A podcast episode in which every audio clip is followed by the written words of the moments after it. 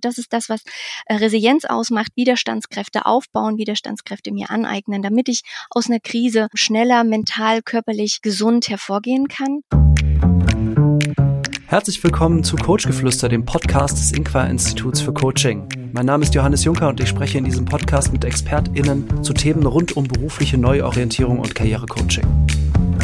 Mein heutiger Gast ist Anne Hillert, Inqua Karrierecoach aus Potsdam. Anne ist nicht nur erfahrene Karrierecoach, sondern auch zertifizierte Resilienztrainerin und Trainerin für Mindfulness in Organisationen. Wir sprechen heute über Achtsamkeit, Resilienz, Selbstfürsorge und wie du ein positives Mindset im Alltag kultivieren kannst. Ich freue mich sehr auf diese Folge. Lasst uns loslegen. Anne, herzlich willkommen bei Coachgeflüster und schöne Grüße nach Potsdam. Hallo Johannes, ich grüße dich ebenfalls und schön, dass ich hier sein darf heute. Ja, ich freue mich sehr, dass du hier bist. Und das sind alles Themen, die mich persönlich auch total interessieren und auch natürlich professionell. Lass uns gleich direkt zum Thema kommen. Wir beide coachen ja Menschen, die sich in beruflichen Neuorientierungssituationen befinden. Also das kann jemand sein, der auf Arbeitssuche ist, aber auch jemand, der vielleicht aktuell in seiner Tätigkeit, ihrer Tätigkeit nicht ganz zufrieden ist. Welche Rolle spielt aus deiner Sicht in so einer Phase das Thema Selbstfürsorge? Ja, das ist eine sehr, sehr gute Frage und tatsächlich auch eine, eine enorm wichtige Frage. Und ich würde die sogar ein kleines bisschen ausweiten, denn nicht nur in dieser Phase, sondern in unserer generell heutigen Situation, in der wir leben, mit den Herausforderungen in unserer Gesellschaft, aber natürlich auch in unserem Arbeitsleben, spielt Selbstfürsorge eine sehr, sehr große Rolle, wenn nicht mittlerweile sogar die Rolle. Und das trifft natürlich ganz besonders auch Menschen in Situationen, die ja so ein bisschen die vielleicht den Halt Halt verloren haben, vielleicht die Orientierung gerade äh, nicht so äh, ja klar sehen. Und dafür muss das für das Thema natürlich echt ähm, ja ein Fokus geschaffen werden. Ne? Also auch wenn das vielleicht in dem Moment nicht das Hauptthema zu sein scheint, weil ich gerade ja keine sichere äh, Einkommensquelle habe oder vielleicht extrem unzufrieden und unglücklich bin mit meinem Arbeitgeber und trotzdem oder gerade deswegen ist es ganz wichtig, dass ich mich mit diesem Thema auseinandersetze. Also für mich eins der zentralsten Themen in unserer heutigen Zeit, egal in welcher Phase. Das finde ich ähm, spannend, dass du es nochmal so ausweitest, weil ich genau das ähm, Gegenteil oft im Alltag wahrnehme, dass äh, Menschen genau gegenteilig agieren. Also wenn Menschen in Drucksituationen sind, zum Beispiel sie sind extrem unzufrieden oder eben auf Arbeitssuche, was ja auch von vielen als eine Krise empfunden wird, dann geht es eigentlich genau in die andere Richtung. Dann ist die Selbstvorsorge erstmal ganz hinten angestellt. Magst du noch mal vielleicht ins Detail gehen, warum gerade das so wichtig ist? Also warum äh, spielt es so eine große Rolle? Ja, ähm, mir ist, ich bin da ganz bei dir. Ne? Also das äh, stelle ich natürlich auch fest in meinen Seminaren, genauso wie in meinen Coachings, wenn äh, die Klienten bei mir sitzen, dass die dann zu allerletzt daran denken.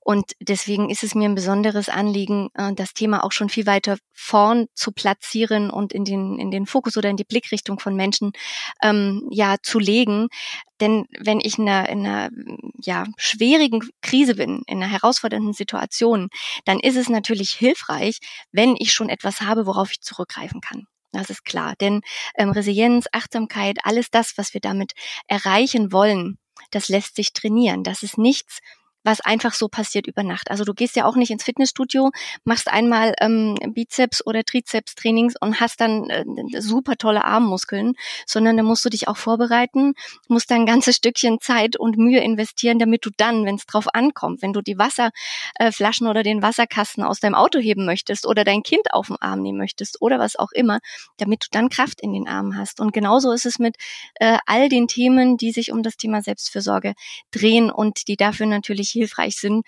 um dann in den entsprechenden Momenten auf äh, ja meine innere Stärke ähm, zurückgreifen zu können. Ja, deswegen hm. ähm, ist das etwas, es ist ein bisschen weiter vorgelagert und ich arbeite sehr gern präventiv.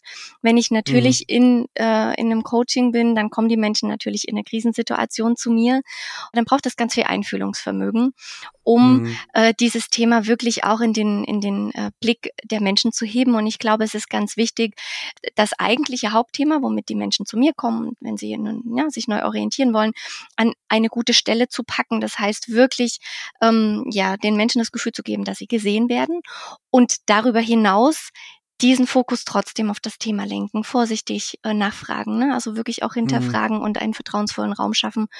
Und dann kommt das in der Regel, ich würde mal fast die steile These wagen, zu 90 Prozent auf dieses Thema, dass die Menschen sagen, ja, ich kümmere mich eigentlich gar nicht um mich im Moment und das ja. ist ein Problem.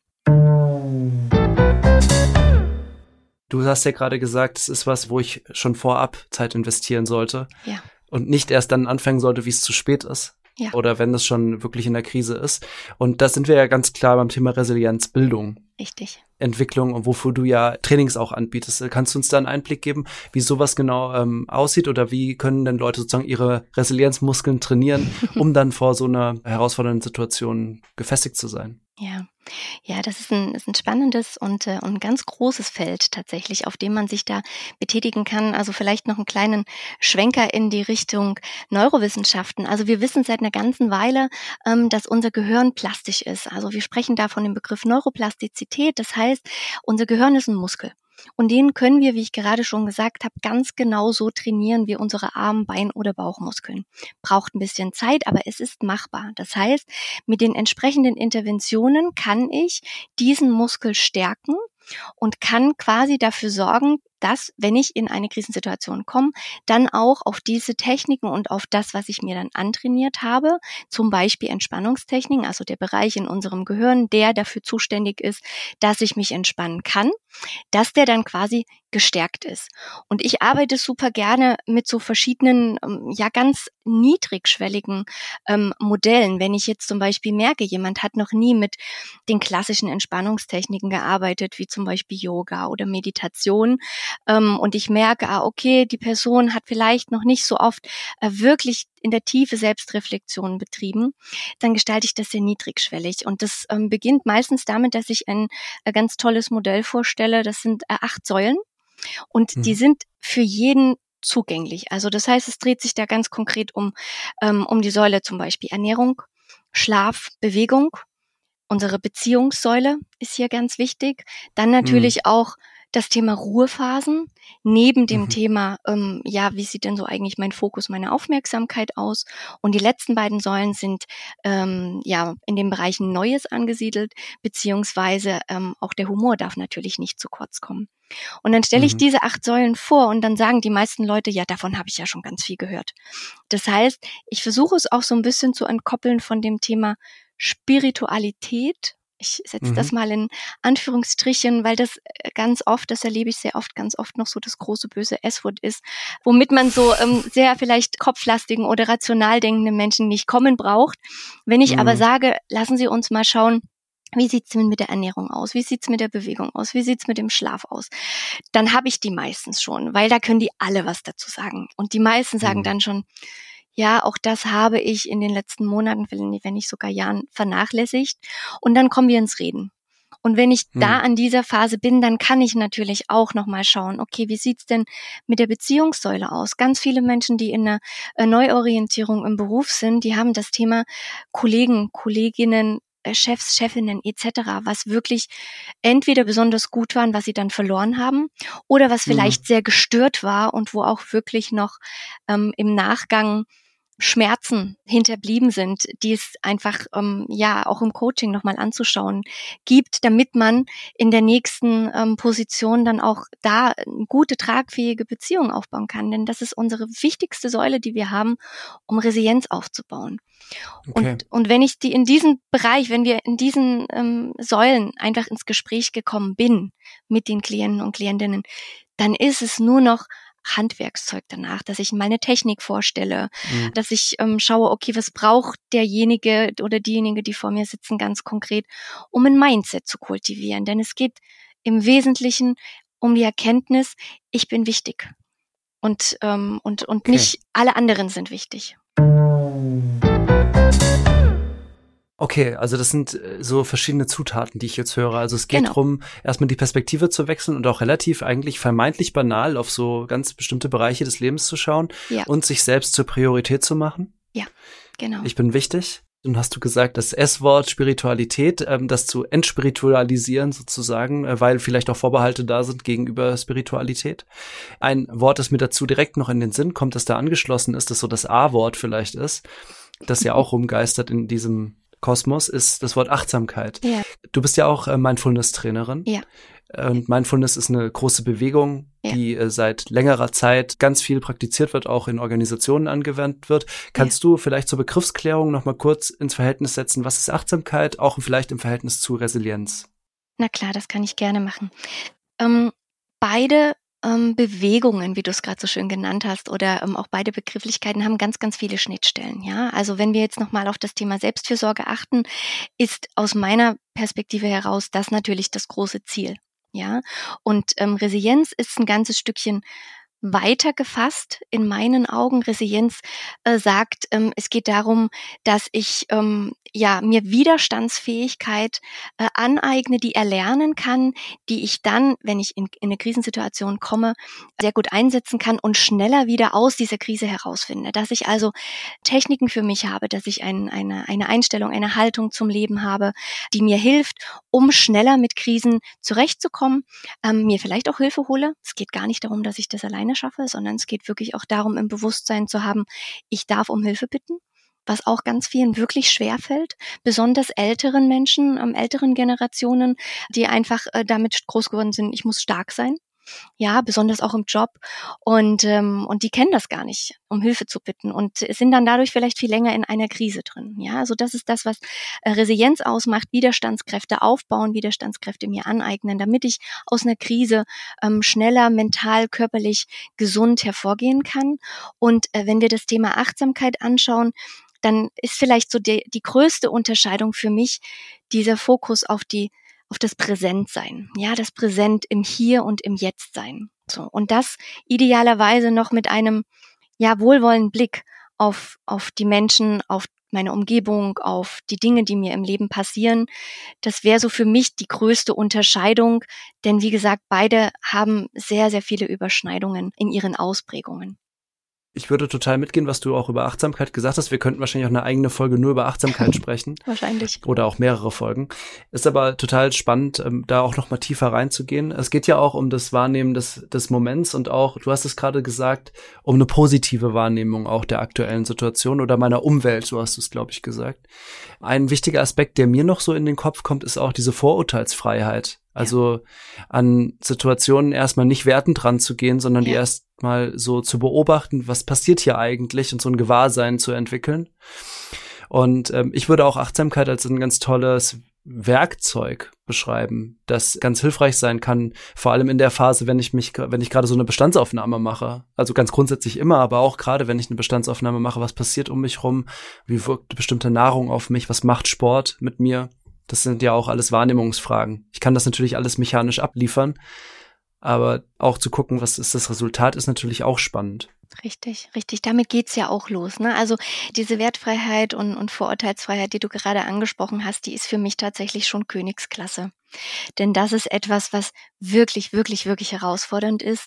Ähm, wir sind ja quasi jeden Tag in unserem Bewertungssystem unterwegs und das hilft uns ja auch. Ne? Sonst wären wir die ganze mhm. Zeit ähm, ja kognitiv wirklich überlastet. Und ähm, so einfach wie das klingt, mal Dinge nicht zu bewerten, so schwer ist es aber am Ende des Tages, denn wir sind, ähm, die Menschen sind Gewohnheitstiere und, und wir haben uns natürlich ein Bild über die Welt gemacht und es ist extrem schwer, dieses Bild loszulassen und nochmal mhm. ganz neu zu gucken, okay, wie reagiere ich denn auf eine Person XY oder auf meine Arbeit, auf meinen Arbeitsplatz, ähm, ne, auf bestimmte Aufgaben. Und deswegen habe ich das zwar immer mit im Gepäck und bringe das natürlich auch immer mit an, denn das gehört zur Kultivierung eines achtsamen Mindsets, dass ich mir die, meine Bewertungen einfach anschaue. Ich würde aber tatsächlich etwas weiter vorn beginnen, also den Einstieg ein bisschen leichter machen und wirklich erstmal mit der Wahrnehmung, wie du das gerade so schön sagtest, beginnen. Und schon da bin ich sehr lange damit beschäftigt, erstmal wirklich hm. nur wahrzunehmen, wie geht's mir denn in einer bestimmten Situation? Wie reagiere ich auf bestimmte mhm. Menschen, auf bestimmte Situationen? Was passiert da in mir? Kurz innezuhalten und dann vielleicht die Situation zu verändern, das schon alleine, das kann ewig dauern, ne? bis ich ja. das wirklich schaffe, meine Emotionen ganz bewusst auch regulieren zu können. Das ist ja das Ziel, was wir mit Achtsamkeit unter anderem auch verfolgen. Ja. Ich finde es total schön, dass du sagst, du so weit vorne anzufangen und das auch so in so einfachen Begriffen gerade erklärst, weil ich glaube, das ist auch eine Hürde für viele, die mit solchen Begriffen oder solchen Strömungen oder Ideen oder Konzepten konfrontiert sind, das erstmal so, okay, das ist so eine richtige Welt, in die ich jetzt reingehen muss, aber dabei ist die Schwelle ja relativ einfach und eigentlich in jedem Moment sofort umsetzbar. Genau, genau. Das ist auch genau das, was ich immer sage. Ich hatte kürzlich ein äh, Achtsamkeitsseminar und ein Kollege von mir hatte in einem anderen Raum auch ein Achtsamkeitsseminar und hatte Matten mit. Und ich hatte keine Matte mit.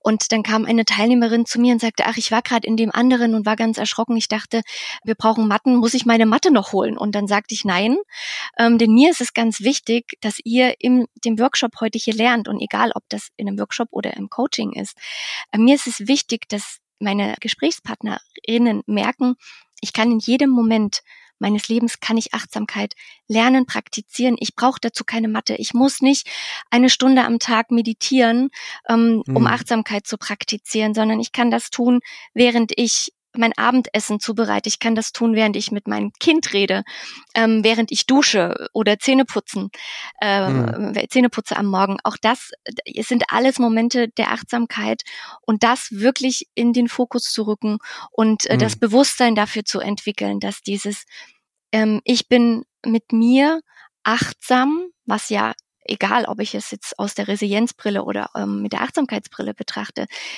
ich nehme mich in den Fokus und ich schaue, in welchen Bereichen bin ich in meinem Autopilot unterwegs? Wann bin ich im Multitasking unterwegs? Wie geht es mir damit? Was passiert im Außen und was passiert im Innen?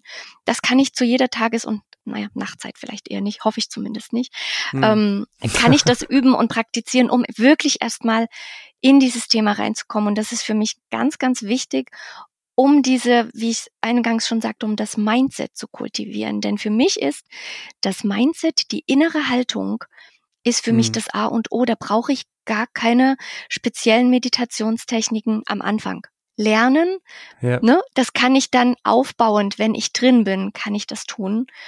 Und, mhm. ähm, und darum geht es mir im, im, im Coaching und immer wenn ich mit Menschen arbeite, geht es mir darum, die Schwelle so niedrig wie möglich anzusetzen, so einfach wie möglich, immer zu gucken, wo steht mein Gegenüber und an welchen Punkten kann ich wirklich ähm, ansetzen. Denn ich habe mal eins gelernt, ich war ähm, 2013 in einer wirklich körperlich schlechten Verfassung äh, und bin vor meinem nächsten Job, weil ich so oft krank war bin ich für sechs Wochen nach Sri Lanka zu einer Ayurveda-Kur gefahren.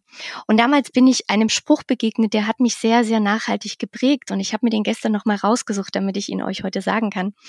Ähm, und dort habe ich gelernt, dass die Buddhisten, und ich habe auch nochmal nachrecherchiert, dass es sogar Voltaire auch gesagt hat, der sagt, in der einen Hälfte des Lebens opfern wir unsere Gesundheit, um Geld zu verdienen. In der anderen Hälfte opfern wir Geld, um unsere Gesundheit wieder zu erlangen.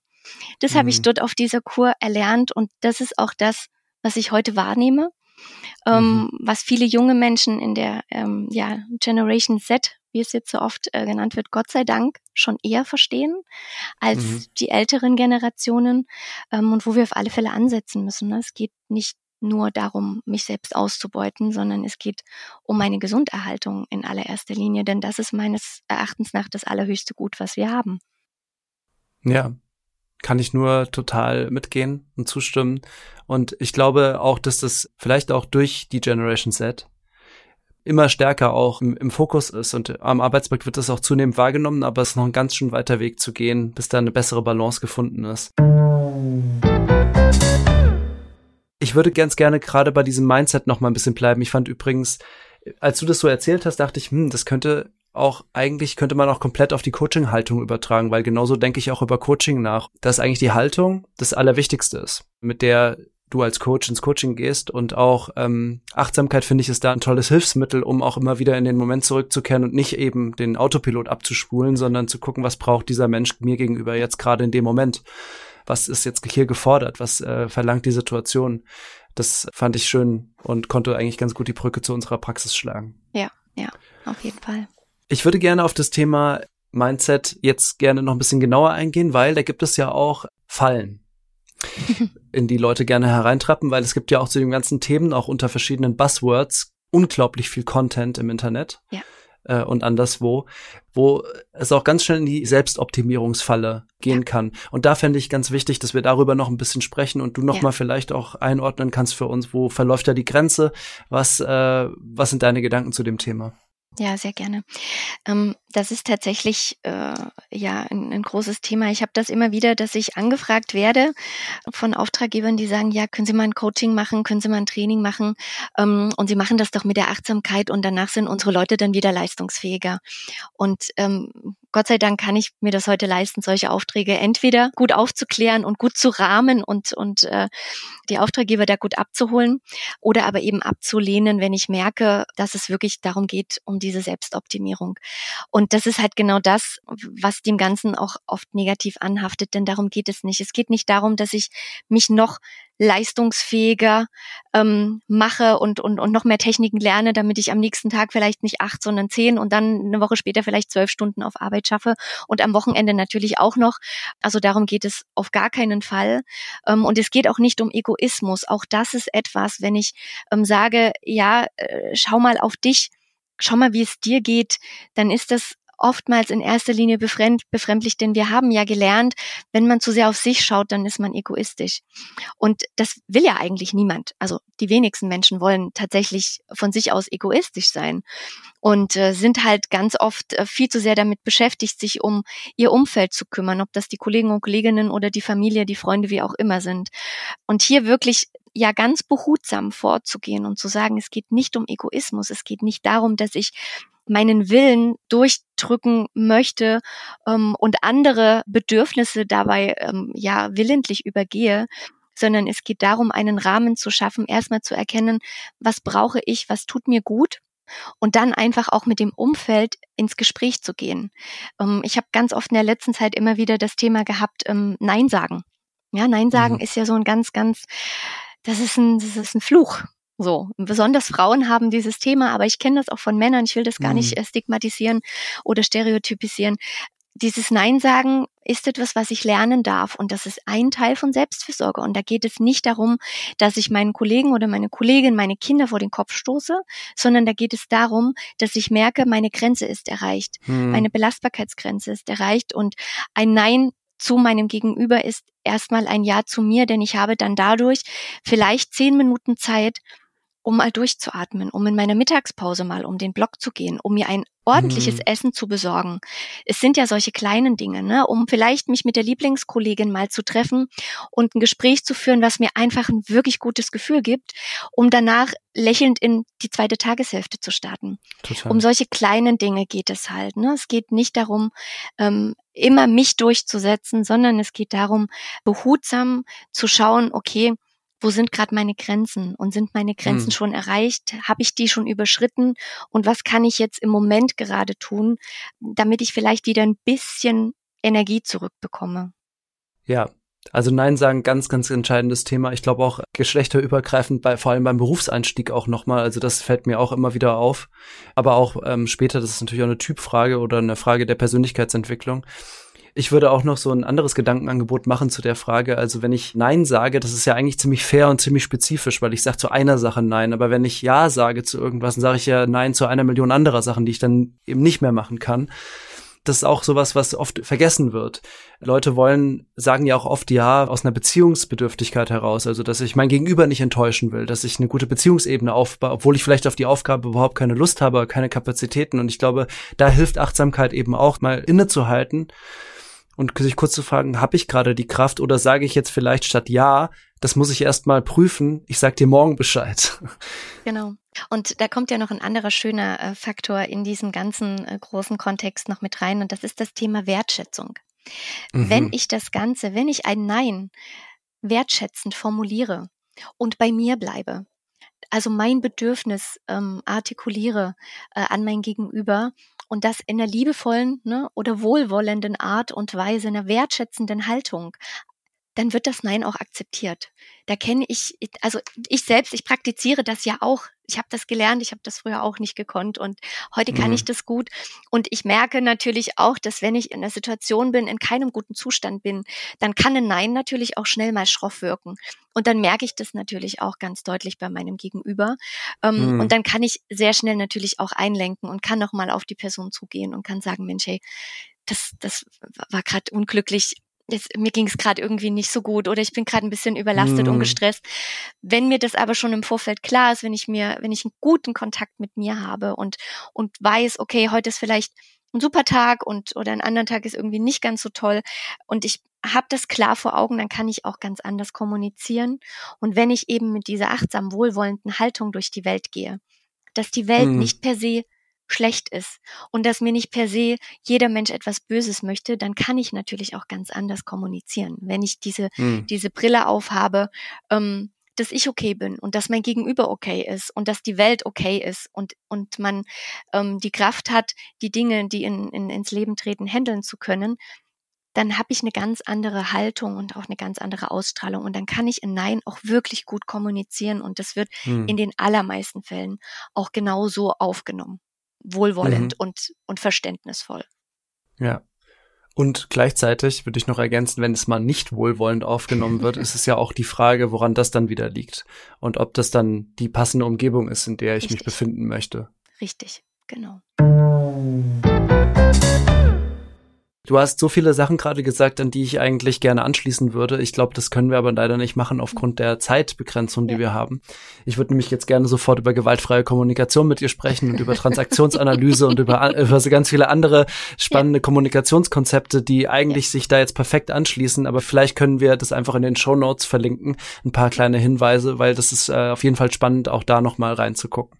Definitiv. In der Vorbereitung auf diese Folge ähm, kam so ein Satz auf, der ja auch eben durch die Content-Welt geistert und durch viele Ratgeber äh, auch im Live-Coaching immer wieder vorkommt und den würde ich gerne auch nochmal mit dir besprechen und zwar ist es dieser Ausdruck, die beste Version meiner selbst zu sein.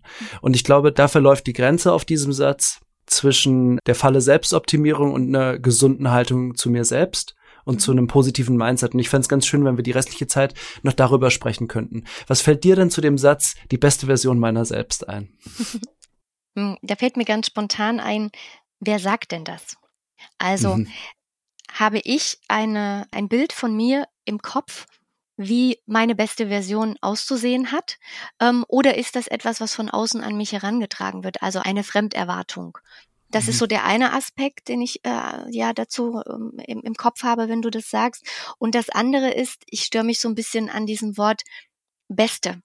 Das hat halt immer auch schon wieder so ein bisschen so ein äh, so ein Wettbewerbsgedanken. Ne?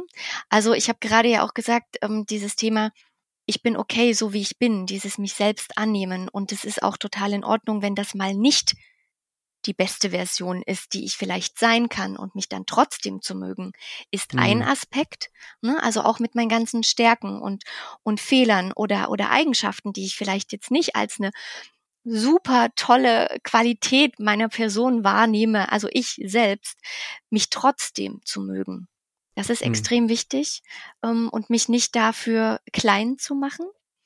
Ähm, und auf der anderen Seite auch wirklich sich darüber Gedanken zu machen, okay, wie möchte ich denn gern sein? Bin ich denn mhm. jetzt schon so, wie ich gern sein möchte? Und Menschen, die sich in einer äh, Krisensituation befinden, können das mit Sicherheit nicht immer bejahen. Die können bestimmt nicht immer sagen, ich bin gerade total glücklich mit mir ähm, und ich bin vielleicht oft zu meinen Kindern total unfair oder ich bin meinem Partner gegenüber vielleicht ungehalten und meine Kollegen empfinden mich als, keine Ahnung, ähm, sehr dünnhäutig.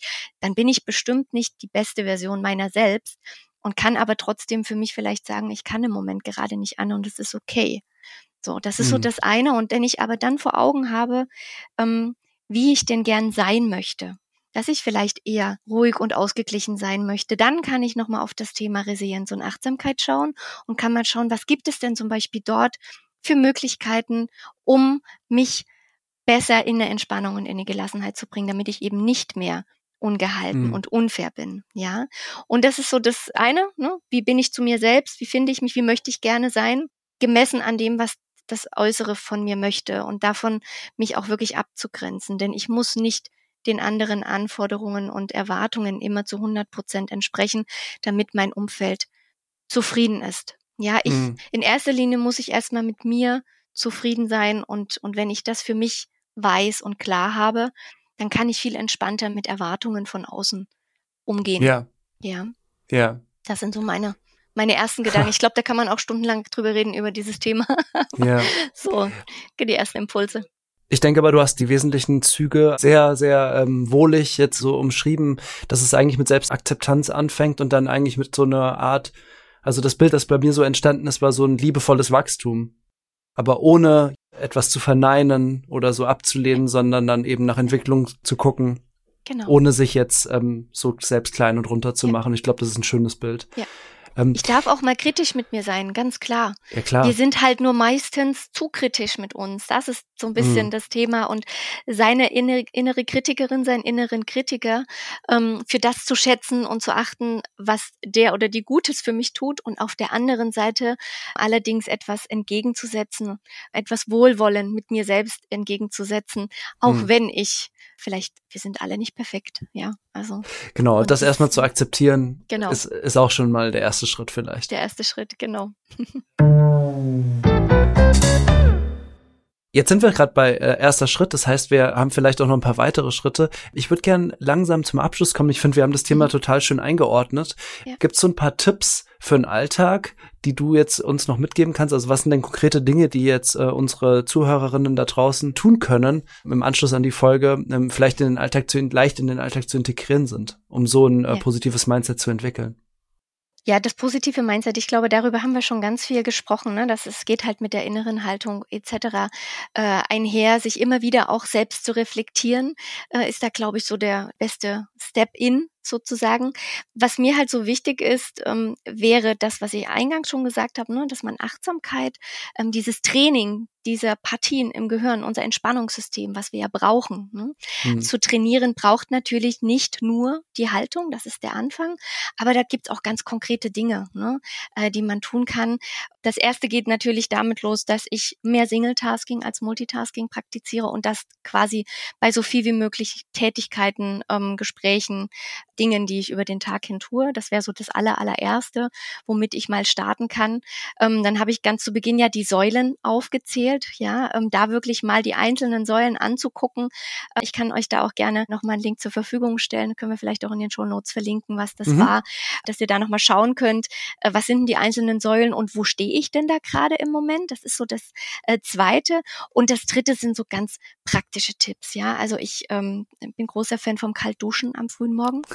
Eisduschen, Eisbaden, Kältereize setzen. Ähm, das hat ganz, ganz wunderbare Auswirkungen auf mhm. unser Immunsystem, auf unser Stressregulierungssystem, auf unsere, äh, ja, auf Entzündungswerte im Körper, die ja sehr stark entstehen, wenn wir zu stark im, im Stress sind. Eine ganz einfache, aber auch herausfordernde äh, ja, Sache. Und dann mache ich halt so Kleinigkeiten, ne? also kleine kurze Achtsamkeitsmeditationen, einfach wirklich mal eine Minute atmen das ist so etwas, ähm, einen kurzen Check-in machen, wie ist denn gerade so mein inneres Wetter, wenn ich in eine Situation, ein Gespräch gehe, wenn ich meinen Tag starte. Das sind so Kleinigkeiten. Vielleicht habt ihr auch schon mal ähm, von Klopftechniken gehört. Ich mache mit meinen Klienten immer sehr gerne Klopftechniken. Die regulieren wunderbar in stressigen Situationen. Dann gibt es auch viele verschiedene. Es gibt zum Beispiel EMDR, ähm, es gibt äh, PEP, es gibt EFT. Also die machen alle das Gleiche ja. Oder was auch eine ganz schöne Sache ist, die ich sogar mit meiner Familie äh, ganz regelmäßig praktiziere, das sind äh, die Aktivierung meiner Superressourcen. Das sind fünf Fragen, mhm. die ich mir jeden Abend stelle. Und wenn wir noch die äh, kurze Minute haben, dann kann ich die gerne kurz. Auf jeden Fall kann ich die das gerne noch kurz mit so, einem, mit so einem Cliffhanger auf jeden Fall. Super, genau. Nein, also die fünf Fragen, die aktivieren sozusagen unheimlich viele Selbstheilungskräfte, Endorphine, ähm, Serotonine, Oxytocin, also unser gesamtes Hormonsystem neben der positiven Brille, die wir äh, ja so brauchen, um in die Welt zu gehen. Und die erste Frage lautet, worauf bist du stolz? Ja, also worauf bist du heute oder vielleicht auch gestern oder in den letzten Tagen stolz? Und damit meine ich wirklich dich. Nicht mhm. bei deinem Kind oder bei deinem Partner, sondern worauf bist du bei dir stolz, was du gemacht und geleistet hast. Und das können kleine Dinge sein. Es geht dir nicht um den Juraabschluss oder um, äh, um ganz große Dinge, Mini-Dinge. Gestern, mhm. heute, ja. Ähm, das zweite ist, wann hast du dich das letzte Mal so richtig sicher und entspannt gefühlt? Ja, also lass das nochmal mhm. durch den Kopf mhm. gehen. Gestern, heute, äh, in der letzten Woche, schau mal, was sich zeigt, ja. Wenn du das auch verbindest mit drei bis vier tiefen Atemzügen und diese Antworten dann vielleicht auch noch aufschreibst, dann bist du richtig gut, denn dann hat das noch einen größeren Effekt. Mhm. Aber es geht natürlich auch alles gedanklich. Ähm, die dritte Frage ist Dankbarkeit. Ne? Also mhm. wofür bist du dankbar in deinem Leben, an dem heutigen Tag, gestern? Ne? Die äh, vierte Frage ist, wann ist dir denn in der letzten Zeit, gestern oder heute oder vielleicht äh, auch vor ein paar Tagen, ein kleines Mini-Wunder begegnet? Ja, also wann hast du mal Ehrfurcht gespürt? Das kann mhm. ein Sonnenaufgang gewesen sein. Das kann, äh, ja, jetzt vielleicht, wenn wir morgens rausgehen, dieser, äh, ja, kalte Rasen, der da so wunderschön weiß glänzt, sein. Das kann auch das Lächeln deines Kindes sein. Ne? Also es muss auch hier nichts Großes sein. Und ähm, die letzte Frage, wann hast du denn jemandem zuletzt eine kleine, nicht große, eine kleine Freude gemacht? Ähm, mhm. Und wie ging es dir damit? Ja, mhm. das sind so diese äh, fünf Fragen, die machen wir immer abends als Abendritual. Mein Kind besteht tatsächlich auch mittlerweile echt drauf. Cool, und das ist okay. wirklich schön. Das ist eine ganz, ganz tolle Stimmung, die wir dadurch immer kreieren. Und ich kann das jedem nur empfehlen, weil es nachweislich tatsächlich im Körper etwas auslöst. Und da gibt's mittlerweile sogar Forschungen dazu, ähm, die das äh, ja auch belegen können. Und das sind so ganz kleine Mini-Dinge, die man mhm. wirklich jeden Tag tun kann und die mit Sicherheit viele auch schon kennen in der einen oder anderen Form. Ja. Vielleicht ist das ja noch etwas, was hilfreich ist und was ich mit meinen Klienten auf alle Fälle auch immer im Coaching mitmache. Cool. Vielen, vielen Dank. Mir hat's ganz ein wohliges Gefühl gemacht, es einfach nur zu hören, wie du das erzählst und äh, selbst so mitzugehen, ah, was ist denn bei mir so gewesen? Und äh, Super. das hat mich jetzt direkt in eine perfekte Stimmung versetzt, um gleich Mittagspause zu machen. Wunderbar, sehr schön. Wir haben ganz viele Themen heute angeschnitten, wo sich Welten hinter auftun. Ja. Du hast gerade schon vorhin gesagt, wir werden vielleicht noch was in die Shownotes packen ähm, zu diesen Säulen, zu diesen Bereichen des Lebens. Ich äh, würde auch gerne noch ein paar Literaturhinweise in die Shownotes packen, die werden wir dann gerne weiterleiten, so dass ihr, die jetzt zuhört, wenn du jetzt gerade zuhörst und du möchtest dich tiefer informieren, werden wir eine kleine Literaturliste noch dazu hängen mit ein paar Tipps, wo du dich weiterführend zu den jeweiligen Themen informieren kannst. Anne, ich danke dir ganz, ganz, ganz herzlich, dass du heute da warst. Gibt's noch irgendwas, was offen geblieben ist, was du noch gerne loswerden möchtest oder ist es für dich so rund? Grundsätzlich ist es für mich ähm, total rund. Ähm, vielleicht noch so der Abschlusssatz, den ich sehr gerne sage. Du hast mit dir die wichtigste und längste Beziehung deines Lebens. Und genau deshalb ist es unfassbar wichtig, dass du dich ernst oder lustig nimmst. Ne? Man darf auch über sich selbst lachen. Ähm, aber dass du dich in den Fokus rückst ähm, und schaust, was brauchst du, was sind deine Bedürfnisse und mutig genug bist, dafür einzustehen. Weil damit beginnt alles. Und ähm, wenn das eingesunken ist, dann bin ich total glücklich, denn alles andere findet sich. Anne, ich danke dir für die schollen Schlussworte. Danke, dass du heute zu Gast warst und ich hoffe, wir sehen uns bald mal wieder auch in Live. Ich sende dir ganz schöne Grüße nach Potsdam und ja, bis auf bald mal wieder. Vielen Dank, Johannes. Ich freue mich, dass ich hier sein durfte und auch dir eine ganz schöne Zeit, auch an alle Zuhörer und Zuhörerinnen. Und ähm, ja, passt auf euch auf. Dir hat diese Folge gefallen? Dann würde ich mich sehr freuen, wenn du dir die Zeit nimmst, Coachgeflüster auf der Podcast-Plattform deiner Wahl zu bewerten und weiterzuempfehlen. Wenn du auf Apple Podcasts hörst, kannst du sogar eine Rezension schreiben. Das hilft uns, mehr Menschen zu erreichen. Ganz herzlichen Dank dafür. Du findest uns auch auf LinkedIn, Instagram, Facebook und natürlich auch auf inqua-institut.de slash podcast. Coachgeflüster ist eine Produktion des Inqua Instituts für Coaching in Zusammenarbeit mit Studio News and Arts. Produktion und Redaktion Judith Jensen und Johannes Juncker, Musik Jonathan Boyle.